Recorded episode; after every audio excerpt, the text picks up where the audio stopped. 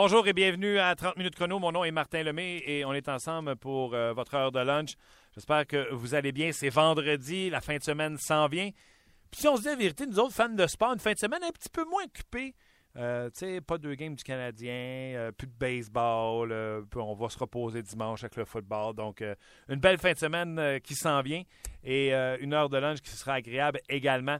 On va parler avec euh, Christopher Boucher. On va parler un peu de statistiques avancées, entre autres sur le match d'hier et sur la différence entre Lars Eller, un gars qui a un début de saison un peu difficile, et David Desharnais, un gars qui a un début de saison assez euh, prometteur et productif. Donc, euh, intéressant de ce côté-là. On va en parler avec Christopher Boucher et on aura avant François Gagnon, qui était bien sûr au Centre Bell hier. J'y étais également. Quel match du euh, Canadien. Cette équipe-là est vraiment impressionnante au moment où on se parle. Euh, tout fonctionne. je n'ai jamais compris ceux qui ont capoté un peu avec Max Pacioretty et, son trio. voire, je ne la comprenais pas, mais pas pantoute. Présentement, Plekanex, huitième marqueur de la Ligue nationale de hockey. Pacioretty, treizième marqueur. C'est quoi qu'on cherche? On veut vraiment qu'il soit premier dans la Ligue pour arrêter de virer Chaudron l'envers. Je ne comprends absolument pas. Euh, hier, encore une fois, Pacioretty, deux mentions d'aide. Et ceux qui disent Ouais, mais c'est parce qu'il y a une passe sur un filet désert. Oui, c'est ça. Les grands marqueurs dans le nationale de ramassent à peu près entre 7 et 10 points gratuits par année avec des filets déserts, des buts ou des points, des passes qu'ils ne méritaient pas. Donc, euh, vraiment, c'est de chercher euh, des poux de ce niveau-là. J'ai adoré le jeu de Jeff Petrie hier, qui est excellent. quel patinage. J'en parlais hier avec Éric Bélanger. Comment ça, ce gars-là n'a pas plus de points? Euh, Petrie, que je trouve encore meilleur que l'an passé quand il est venu finir la saison avec le Canadien de Montréal. Quoi dire de David Desharnais et de son trio Fleischman, qui a été excellent sur cette passe sur le but de David Desharnais, et de Dale Weiss, qui me donne mal à la tête, ça n'a aucun bon sens. D'ailleurs, un gros merci à tous ceux qui, euh, via Twitter, euh, s'amusent à, aussitôt que Dale Weiss marque un but, à m'envoyer des tweets sur Offensive Upside, des habiletés offensives pour Dale Louise. Euh, Dale Louise, euh, je ne sais pas s'il sent l'odeur de la Brinks, mais il est dans son année de renégociation. Il fait un million par année. Alors, si tout le monde pense que des offensive upside et qu'il marque déjà huit buts, en passant à huit buts, il est le meilleur marqueur, buteur de toute la section Est de la Ligue nationale de hockey. Il est en avant Malkin, Ovechkin, Kessel, Crosby. Je comprends que vous embarquez sur Ben Wagon de Dale Louise. Mais ça devrait ralentir. Ça devrait. Si ça continue, on est content. Mais tu sais, si Dale Louise marque 20 buts cette année, quand il a marqué maximum 10 dans sa carrière en une saison, moi à 20, Dale Louise, je pense que je fais une gigue en petite tenue devant la station. Je pense que c'est ça que je fais. Euh, vous dire, euh, on n'est pas à Brossard euh, aujourd'hui pour des situations techniques, mais je peux vous dire tout de suite qu'on est bien content d'avoir choisi aujourd'hui pour euh, ces tests euh, techniques-là parce que le Canadien euh, a, fait avorter son entraînement aujourd'hui. C'est un optionnel. Six joueurs ont sauté sur la patinoire un peu plus tôt aujourd'hui. Donc, il n'y aura même pas, l'entraîneur ne parlera même pas avec les médias. Donc, entraînement optionnel aujourd'hui, vendredi, le 6 novembre. Donc, c'est ce qu'on a pu apprendre aujourd'hui. D'ailleurs, des petits trucs comme ça que vous voulez savoir, ce qui se passe à l'entraînement du Canadien, bien sûr, quand j'y suis, vous pouvez me suivre. Mais vous pouvez également suivre, exemple, Chantal Maccabé qui est là aujourd'hui euh, sur Twitter. Plekanex, Fleischman, Simon, Tinordi, Condon et Tokarski sont sur la patinoire ce matin pour l'entraînement. Euh, Semin et Tinordi, c'est normal, c'est les réservistes.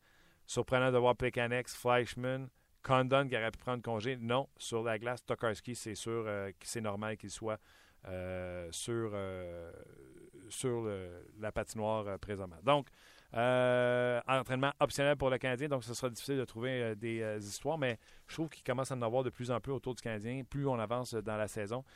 Donc, on va en parler dans quelques instants avec François Gagnon. Juste vous dire que si vous voulez nous rejoindre, allez directement sur la page de 30 minutes chrono, rds.ca, barre oblique 30 chrono, ou si vous prenez le petit carré en haut à droite, ça ressemble à une carte de bingo. Cliquez là-dessus. Les émissions sont, sont là, 30 minutes chrono, vous cliquez là-dessus et euh, vous allez pouvoir tomber sur notre page. Et, tout de suite, là, vous pouvez euh, commenter. Et euh, Luc et ses doigts de fée sont là pour vous répondre. Puis, il me passe, plus je vous lis en nom, vous le savez à part de ça. Donc, ça va me faire plaisir de communiquer avec vous également sur mon fil Twitter. On va aller le rejoindre tout de suite. Il était au Centre Bell hier, c'est François Gagnon. Salut François. Salut Martin. Comment ça va? Euh, ça va bien, ça va bien. Euh, c'est une journée à l'image du match d'hier. C'est un peu plate. Ah oui, ben, c'était un match, honnêtement, après deux périodes, j'ai regardé Luc et euh, Éric Leblanc ici à RDS. J'ai dit, crime, ça ressemble à mardi? Ça, moi, je trouvais, moi, je trouvais que ça ressemblait à dimanche. parce que je m'attendais beaucoup des Jets. c'est un club que j'aime. Je pense que tu, tu, les aimes aussi. Oui. Un gros club physique qui fascine. Puis j'ai pris sur moi, les Jets m'ont laissé sur mon appétit euh, dimanche. Faut dire que le Canadien leur a pas donné de chance vraiment. Mais hier soir, c'était le même genre de match. J'espérais voir des Islanders plus affamés, plus rapides, plus. Ils ont donné quoi 42 mises en échec, mais malgré ça, j'aurais voulu voir une équipe qui était plus euh, euh, plus impliquée qu'on l'a vu hier. Et puis, euh, non, ce match-là m'a laissé sur ma faim aussi. Ah, plus intimidant. C'est tout à l'avant du Canadien, par exemple. Oui, exactement. Puis moi, je, suis un peu comme toi. Je pense que les Jets et les Islanders, tu fais bien de le mentionner. À un moment, en troisième, les Islanders ont commencé à frapper les Canadiens et j'ai passé les commentaires à Luc. J'ai dit, c'est leur identité, c'est ça qu'ils auraient dû faire en début de match au lieu d'essayer de matcher le jeu du Canadien de Montréal. Oui, puis à ce niveau-là, j'ai parlé après le match avec Johnny Boychuk parce qu'il était encore un peu... Euh, un peu fru à, cause de l'intervention involontaire du juge de ligne Michel Cormier sur le but de Hernet. Puis ce but-là, il faut le dire, ça a changé complètement l'allure du match. Mais il disait, on s'est laissé endormir par Montréal. Montréal ne fait pas d'erreur. Ça fait noir, Montréal respecte le système. Puis tu le sais comme moi, le hockey, c'est un jeu d'erreur. Si ton adversaire t'ouvre pas la porte, ben ça va être dur pour toi de la défoncer. Et puis, le Canadien n'en fait pas beaucoup d'erreurs, donc limite les occasions accordées à ses adversaires. Et c'est une des raisons pourquoi le Canadien gagne avec autant de régularité depuis le début de la saison. Bon, j'ai plusieurs dossiers que je veux te parler, mais là, tu m'as ouvert la porte. Là. Johnny Boychuk qui en reviennent. Là, les juges de ligne, les arbitres font partie du jeu. Je vois pas pourquoi il s'est injurié, injurié là-dessus. Ben, écoute, c'est normal. C'est un concours de circonstances. Il ne peut pas aller se cogner la tête dans des vitrées sur le jeu. Lui, il plonge pour faire dévier la rondelle. S'il touche pas la rondelle, c'est probablement un dégagement refusé, cette affaire-là. Alors, c'est un concours de circonstances. Ça dévie la rondelle, ça va sur les patins à Michel Cormier, puis ça se retrouve sur la lame du bâton de Fleischmann. Mais euh, Michel Cormier, là, c'était autour de son 800e match en carrière hier soir. C'est la première fois que ça y arrive. Et je suis allé euh, dans la, près de la salle des arbitres, là, à l'entrée de la Zamboni après le match. Ah J'ai parlé aussi avec euh, Justin Saint-Pierre. Il disait Qu'est-ce que tu veux qu'on fasse? Il y a deux circonstances dans lesquelles une rondelle qui touche à un arbitre ou à un juge de ligne, le jeu est arrêté. C'est si ça va directement dans le but, ça c'est pas permis. Et si, après avoir touché à Michel Cormier, il y avait eu une situation de hors-jeu, ben à ce moment-là, tu es obligé de signaler le hors-jeu et on reprend, euh, on reprend l'action euh, à l'extérieur de la zone. Mais dans le cas qui nous occupe, quand même que Michel Cormier avait tenté de s'enlever de la trajectoire de la rondelle, il pouvait pas le faire. Ça s'est passé beaucoup trop vite. Et c'est Boychuk, en faisant dévier la passe de Nathan Beaulieu, qui a euh, contribué à tout ça parce que le juge de ligne n'a jamais eu le temps de bouger. Ce matin, sur le Facebook de RDS, euh, j'y suis allé. Le Canadien m'impressionne. Il y a plusieurs personnes chez les Canadiens qui m'impressionnent. Et je termine en disant Plusieurs personnes m'impressionnent chez les Canadiens. Le Canadien m'impressionne, mais un qui ne m'impressionne pas tout, c'est Lars Eller. Puis je vais te garder pour la fin, le beau Lars. Allons-y avec les choses qui m'impressionnent. Mike Condon, cinq victoires déjà l'an passé. Dustin Tokarski, six pendant toute la saison. Si je t'avais dit, pendant la semaine de Carey Price, il va manquer quatre matchs, puis après trois, le Canadien n'aura pas perdu un maudit en temps réglementaire, même loin de là. Deux victoires, aucune défaite, un match nul. Puis si je remonte au match où Scandon a gardé buts vendredi avec Price sur le banc, c'est trois victoires, aucune défaite, une défaite en prolongation. C'est phénoménal ce qu'il accomplit présentement. Oui, puis je te dirais que c'est euh, deux meilleurs matchs. C'est des matchs que je croyais que le Canadien allait perdre. Je pensais que le Canadien se ferait euh, varloper un peu par euh, Winnipeg et par les Islanders. Et puis, euh, quand tu regardes la partie d'hier, euh, Condom a fait ce qu'il avait à faire. Tu sais, il n'a pas fait de miracle, mais il a fait des arrêts très solides deux ou trois fois par match. Le genre d'arrêt qu'un gardien est obligé d'effectuer aujourd'hui dans la Ligue nationale pour être sûr de donner une chance à ton équipe de gagner. Et inversement, ces arrêts-là, les gardiens de l'autre côté ne l'ont pas fait. Hier, sur le but de Posso, on va tous être d'accord pour dire que Condon s'est fait traverser par la rondelle. C'est un arrêt qu'il euh, aurait dû effectuer au lieu d'accorder un but mais il s'est repris deux fois contre John Tavares après. Donc, tu sais, là, il, ressort gagnant de l'équation. Moi, je suis entièrement d'accord avec toi pour dire qu'il impressionne. pas vraiment surpris parce que euh, on le sentait venir l'année dernière quand on parlait aux responsables du développement du Canadien. Puis on sentait que la confiance était en train de passer de Tokolski à Condon. Plus gros, meilleure technique, meilleure attitude, plus grande confiance en soi. Donc, euh, la transition était déjà amorcée. Je suis juste content de voir que ce qui était prévu est en train de se réaliser. Mais la beauté dans tout ça, c'est que Condon ne gagne pas des matchs à lui seul. L'équipe devant lui joue du bon hockey quand il est là, ce qui n'était pas le cas avec Tokarski. En fin de saison passée, quand Tokarski arrivait, tout le monde en avant de lui était nerveux. Ben ça a commencé avec le coach, ça a commencé avec les joueurs. On n'était pas capable d'avoir de bonnes performances. Un autre qui m'a impressionné euh, hier, mais il m'impressionne depuis le début de la saison, il joue encore mieux que l'an passé quand il s'est joué au Canadien de Montréal, c'est Jeff Petrie.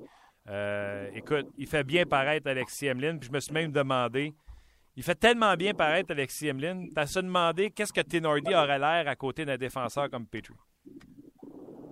C'est une bonne question, puis on va peut-être le savoir un jour, à moins que ce soit Tenordi qui passe le premier. Et je te dirais, j'ajouterais à ça, Martin, que Petrie fait bien paraître Markov et Souban. Ah oui. Parce que ces deux-là ont commencé la saison en force, en Lyon. Depuis le voyage dans l'Ouest, ils jouent pas mal mais ils ne jouent pas à la hauteur de ce qu'ils sont capables de faire, mais ça ne paraît pas parce que le deuxième duo, quand il est à là, ne fait pas prendre. Petrie a donné aux Canadiens un, top 4 de la Ligue nationale. Puis pas juste de la Ligue nationale, un bon top 4. Il amène une présence, il amène une assurance, il amène de l'expérience.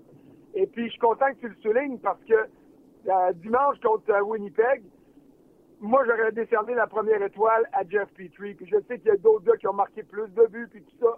Mais tout ce qu'il avait accompli, euh, dont les jeux sur euh, les deux premiers désavantages numériques, hmm. le premier, il l'a tué à lui seul. Le deuxième, c'est lui qui a ouvert la voie au but de, Paul Byron. Lui m'impressionne vraiment, vraiment. Quel beau coup de patin, François. Ah oui, oui, il a toutes les qualités. Euh, et puis, ça faisait deux ans puis là, je te dis pas que c'est moi qui c'est sorti du ciel, là.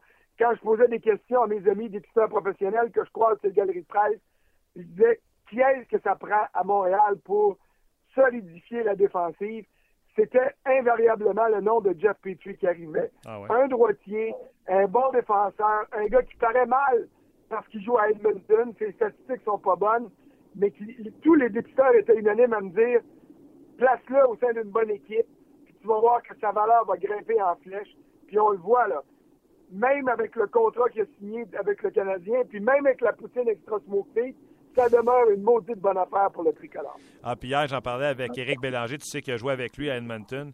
Puis il me disait à quel point qu'il trouvait qu'il avait puis c'est normal, il avait pris en maturité. Il dit c'était un gars qui s'auto-détruisait à Edmonton.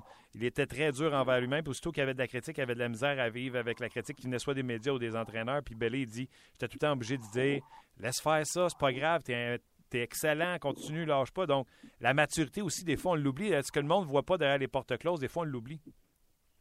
Oui, oui, je suis d'accord avec toi, mais ça montre aussi que perdre, là, ça, ça scie les jambes des meilleurs aussi tu besoin de gagner de temps en temps. Tu besoin d'avoir une victoire pour te dire, ben, on n'a pas juste bien joué à soi, on a gagné.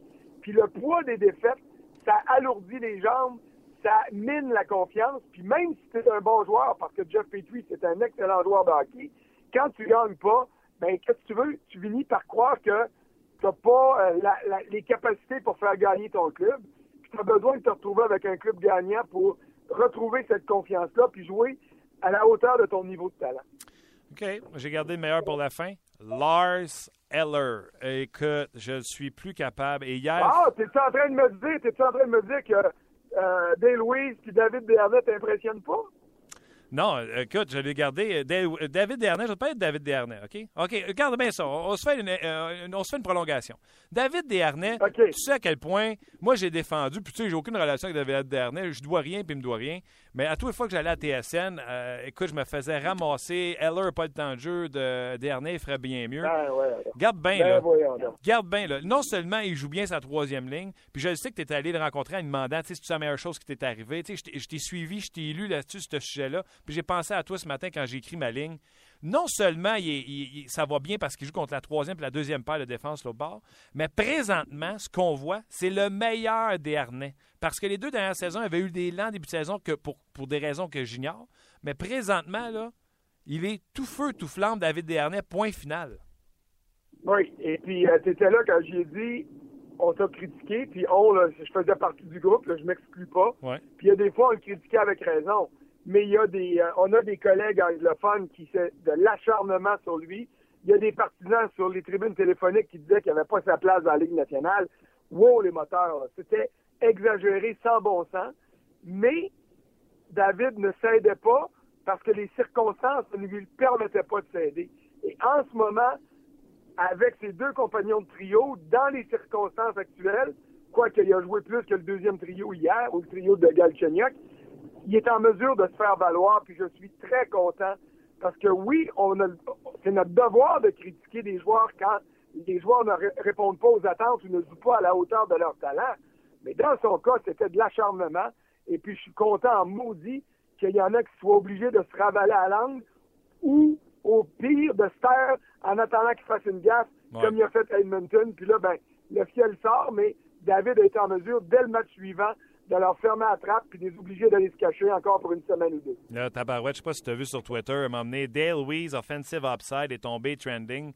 Parce que j'ai dit, euh, puis tu sais, le mot avoir du offensive upside, là, euh, les 600 joueurs qui sont la Ligue nationale de hockey, c'est les meilleurs au monde. Fait qu'on pourrait tous dire qu'ils ont tous du offensive upside. Mais moi, je joue pas de même. Moi, je joue avec un joueur dans une équipe, il y a-tu des offensive upside? Et pour moi, Dale Weiss, là, c'est pas un joueur talentueux offensivement. Il il sera jamais ses deux premiers trios. Puis si jamais il l'est, parce que tu es dans le trouble. Euh, mais là, présentement, à chaque fois qu'il marque, les gens me taquinent sur Twitter avec ce maudit hashtag-là, Offensive Upside. Dale Weiss est en train de se mettre au monde alors que son contrat vient à échéance cette année. C'est, c'est certainement une source de motivation. Je suis content pour lui de voir qu'il est rendu à 8 buts, qu'il est parmi les meilleurs francs-tireurs de la Ligue nationale. Mais je suis d'accord avec toi pour dire qu'il n'y a pas d'affaire là. Qui en profite, qui surfe la vague, qui se laisse transporter. Surtout que les buts qu'il reçoit, c'est pas des cadeaux nécessairement. Là. Il en a pas marqué 8 dans des filets déserts.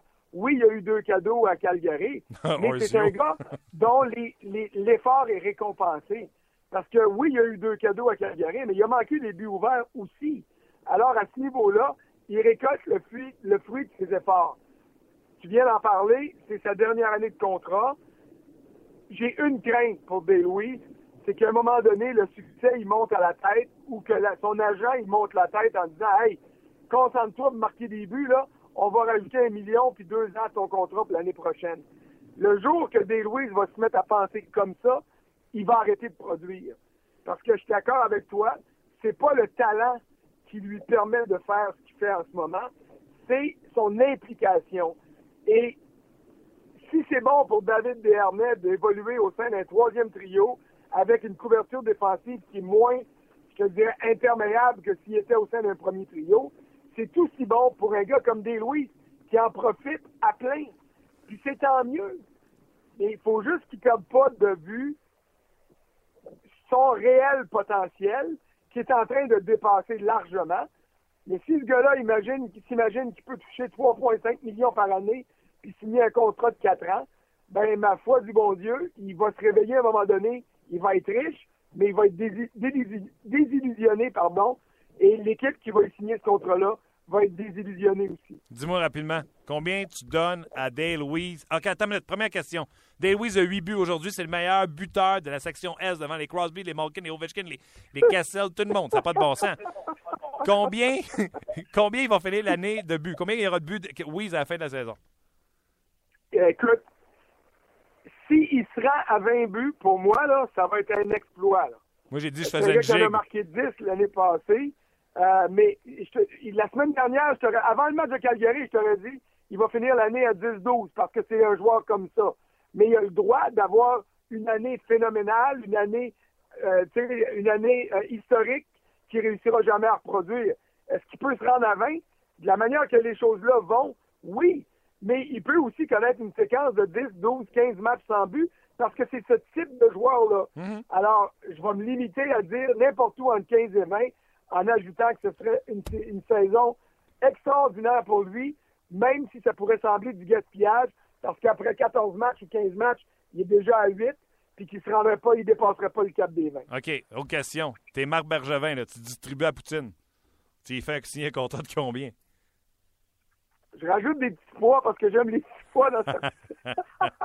Mais j'essaie de faire comprendre à des Louis, je le récompense. Je suis prêt, si je suis Marc Bergevin, je suis prêt à mettre un peu plus d'argent. Combien? Mais j'éviterais d'avoir un contrat à long terme. Je ne dépenserais pas. Euh, euh, écoute, j'aurais de la misère à dépasser le 2 millions par année. Là. 1,75, euh, même à 2 millions, je trouve que ce serait, ça serait assez généreux.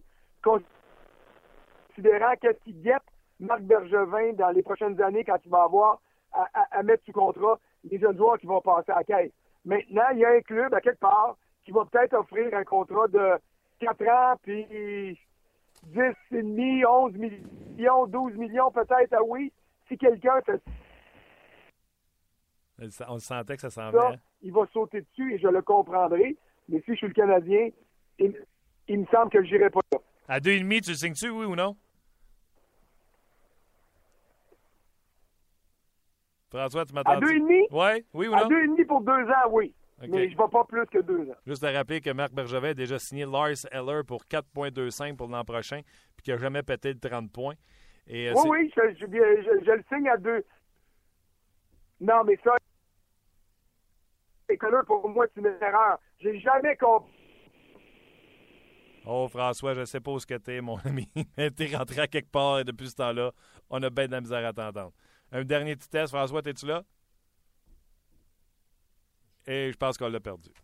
Ah, tabarouette. On était rendu à Lars On était rendu à Lars Ah, je pense que c'est terminé pour euh, François. Euh, écoutez, Lars 26 ans, jamais fait 30 points. Il y avait du temps en jeu de puissance, il y avait du temps sur les deux premiers trios, soit la deuxième ligne. Puis il n'a pas produit. Puis hier, je le regardais, vous m'accuserez d'acharnement. Même quand il reçoit des passes, le bâton, il roule dans les mains. Ce n'est pas des réceptions de passes franches. C'est pas. Puis quand il rentre en zone adverse, exemple, Patrick Kane va ce qu'on appelle walk the blue line. Il va marcher sa ligne bleue, puis là, il va faire une passe à Brent Seabrook. Eller s'en va, puis à la tête, là, il sait pas ce qu'il va faire avec la rondelle quand il est sa ligne bleue, puis qu'il ça marche pas.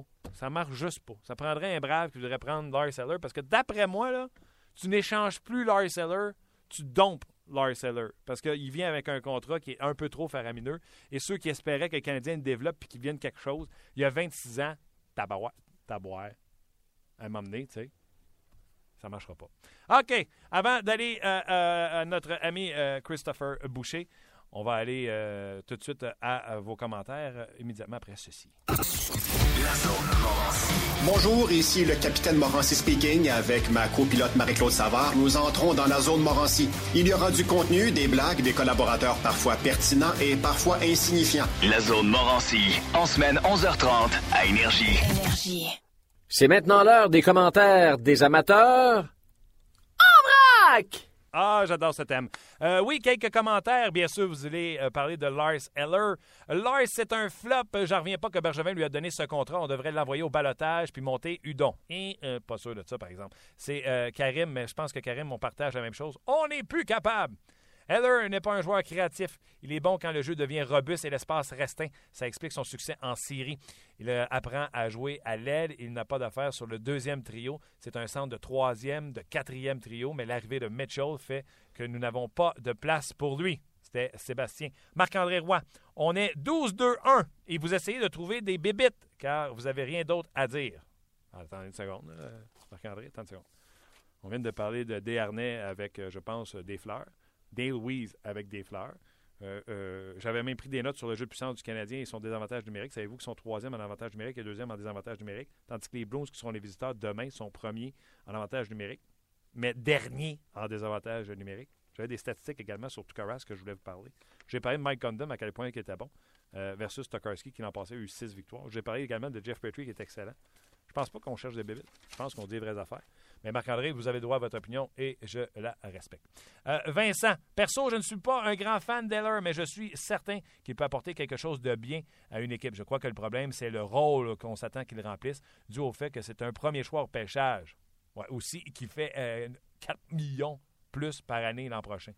Heller n'est pas un joueur qui aide Galchenyuk et à bien jouer. Il est constamment hors position et euh, toujours sur le derrière, pour ne pas dire les mots que Guy a utilisés. Ça sent les estrades bientôt pour euh, euh, Lars Eller. Eric, pour moi, Lars Eller est un joueur surestimé. Il. Il prend la place d'un jeune joueur comme Sven Andrigato, Christian Thomas, euh, Charles Hudon et autres. Un jeune ne pourrait pas faire pire que Lars Eller. Eric, sachez une chose. Si Sven Andrigato avait fait le nécessaire et qu'il avait été meilleur que Lars Eller au camp d'entraînement, je suis convaincu que le Canadien aurait essayé de faire une place. En tout cas, Marc Bergevin l'a prouvé dans le passé avec d'autres euh, joueurs. Et je termine avec Christian Posé. Lars Eller est surestimé. Euh, mais avec les hommes, les bonnes séries qu'il a connues, je crois que le club doit patienter encore. Je dis ça, euh, sa valeur augmentera. Ce sera parfait pour Bergevin à la saison estivale. Voyons vos commentaires sur euh, euh, Lars Eller, mais soyez certains d'une chose. Surtout, euh, je pense qu'il y a plein de monde qui sont comme moi, mais je cherche pas des bébites, absolument pas. Inquiétez-vous pas là-dessus. Euh, David Desharnais joue entre deux tours comme Denis Savard à Chicago euh, dans ses bonnes années. Je ne veux pas comparer Weeze et Fleischman à Larmer et Seacord, mais il y a il joue entre deux tours quand même. Des tours, c'est quoi? C'est des grands joueurs? Fleischman n'est pas si grand que ça. C'est pas un géant, Fleischman. OK, on va aller rejoindre euh, immédiatement Christopher Boucher. Salut, comment ça va? Ça va bien, toi? Ça va fantastique. Euh, Christopher est là depuis le début de l'émission. Qu'est-ce que tu penses de tout ça? Euh, les commentaires à gauche et à droite. Euh, Weeze, Lars Eller, David Dernay. Toi, comme ça, brûle pour point, qu'est-ce que tu en penses? Ben oui, c'est faut juste regarder son pourcentage d'efficacité pour les lancer. 22,2 C'est très bon. Ouais, c'est très bon.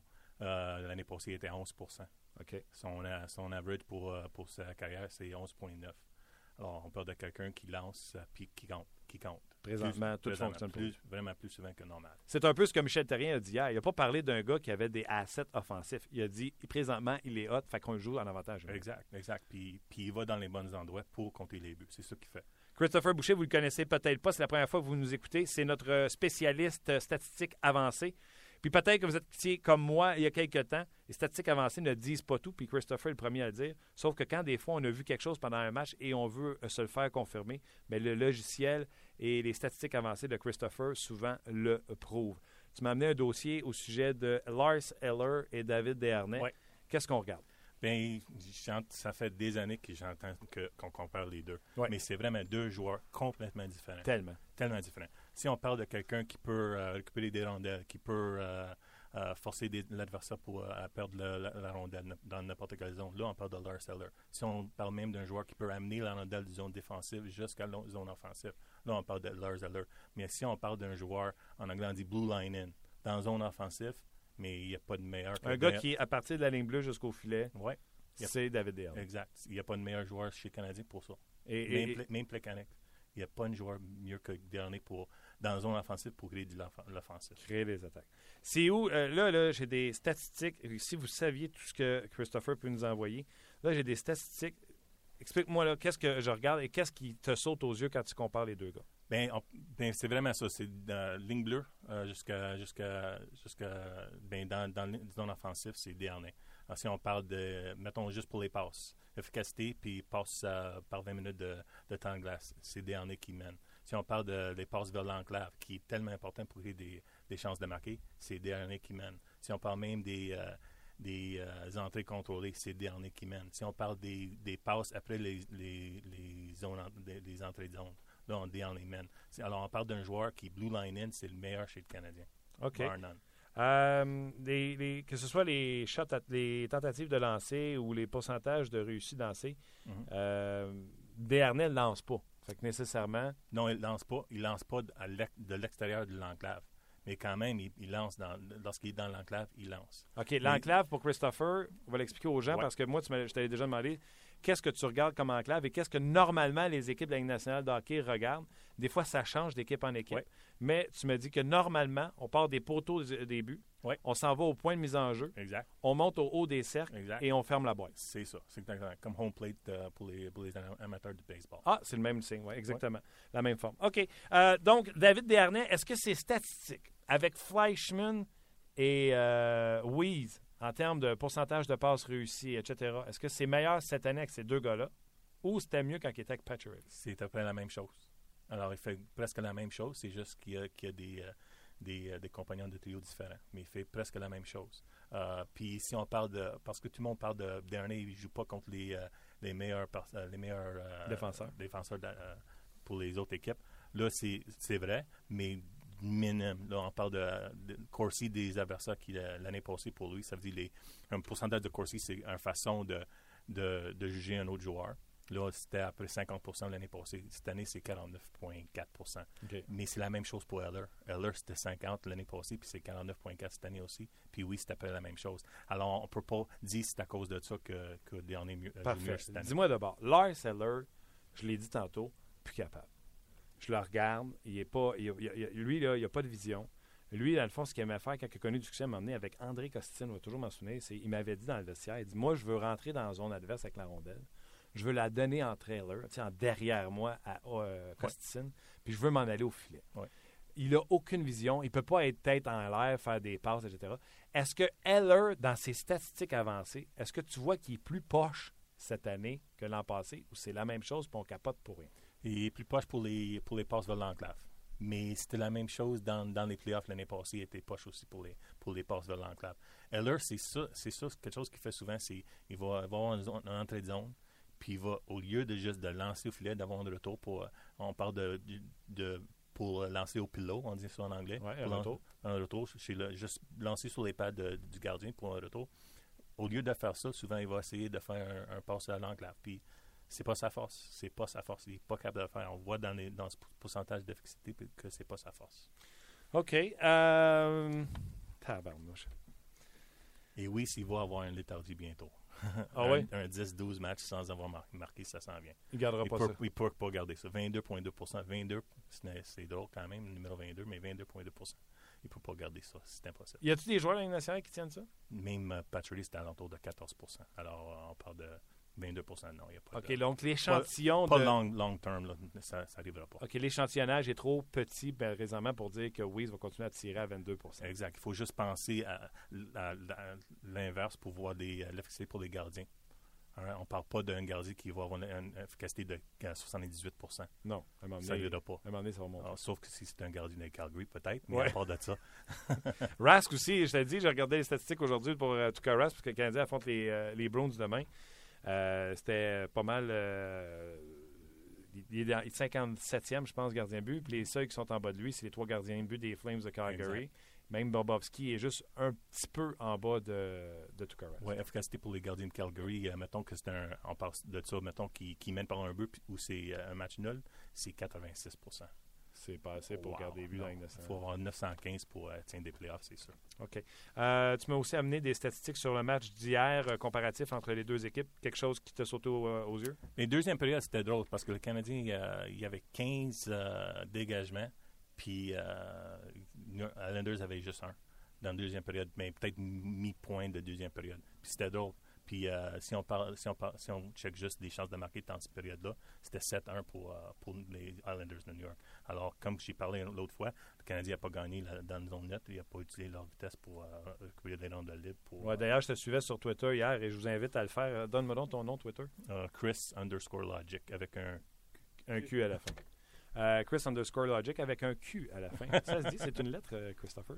Euh, mais je te suivais hier et ça a arrêté bien raide de m'emmener le Canadien. Tu disais, on a essayé de domper la rondelle en zone neutre. Un moment, on a arrêté, on l'a envoyé euh, en zone adverse pour, parce qu'on était contré par euh, les Islanders. Exact. C'est ce qu'on pouvait comprendre. ils ont changé ça dans, au début de troisième, puis euh, c'était peut-être un changement qu'ils ont parlé peut-être dans, dans, le champ, mais, mais ils ont changé ça au début de troisième. Super intéressant, Christopher. On se reparle vendredi, assurément. Christopher Boucher, vous pouvez le suivre sur Twitter, je vous conseille de le faire. Ça, comment je vous dirais, c'est un outil pendant que vous regardez le match qui confirme ce que vous voyez à, à l'endroit. Donc, c'est très, très intéressant. Merci à Alex qui dit qu'il adore le show. Euh, et merci à Tiger, Tigre de bois, c'est Tiger, qui dit Il me semble qu'il y aurait moyen d'inclure dans une transaction Eller, Gilbert et un premier choix pour un meilleur choix ou quelqu'un d'autre en 2000 comme transaction. donc, dossier à suivre. Les gens sont très portés sur les transactions. On veut sortir nos vidanges, puis on aimerait ça ramener peut-être des sushis à la maison. C'est pas comme ça que ça fonctionne. Euh, oui. Ah tu sais, ça coûte cher les sushis.